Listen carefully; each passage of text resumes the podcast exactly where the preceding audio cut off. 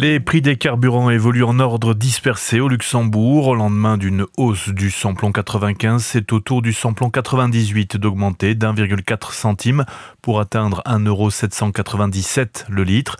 Le prix du diesel, lui, est en baisse de 2,6 centimes à 1,552€ le litre. Le prix du samplon 95 ne bouge pas, il s'affiche toujours à 1,573€ le litre. Notons que le prix du fioul domestique baisse également d'1,7 centime pour le fioul de qualité standard qui passe à 0,994 euros le litre. Celui de qualité supérieure baisse de 2,5 centimes et s'affiche désormais à 1,023 euros le litre. Un blessé grave dans une altercation qui s'est produite vers 3 heures du matin la nuit dernière à Pétange. Plusieurs personnes se sont rassemblées sur un parking près de la discothèque Champs-Élysées. Selon la police, l'un des individus a été grièvement blessé à l'arme blanche. La victime a été hospitalisée.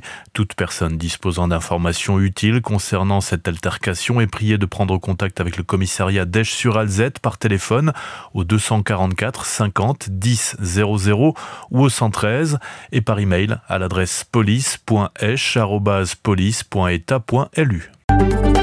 Le CG10 a été mobilisé pour un accident vendredi soir, peu avant 19h sur l'autoroute A13. Un véhicule a heurté les glissières de sécurité près de Zanem, faisant un blessé. Dans la nuit, vers 2h30 du matin, une voiture s'est renversée sur le CR 335 entre Clairvaux et Maulus-Müller. Trois personnes ont été blessées. Les secours ont mobilisé les gros moyens. Cinq équipes ont été envoyées sur place, dont trois ambulances et le SAMU.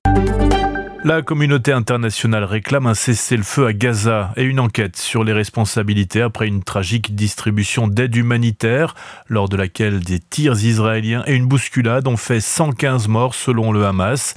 Joe Biden a annoncé vendredi que les États-Unis allaient participer dans les prochains jours à des largages d'aide humanitaire sur la bande de Gaza où 2,2 millions de personnes, soit l'immense majorité de la population, sont menacées de famine selon l'ONU. Le président américain a aussi dit espérer une trêve entre Israël et le mouvement islamiste d'ici au Ramadan, le mois saint musulman qui commence le soir du 10 mars ou le 11. Des milliers de personnes ont assisté à Moscou malgré le risque d'être arrêtés aux obsèques d'Alexei Navalny, le principal détracteur de Vladimir Poutine, mort le 16 février dans des circonstances troubles en prison. Dans la journée, les forces de l'ordre ont procédé à au moins 128 interpellations dans 19 villes russes au cours de rassemblements en hommage à l'ancien militant anticorruption.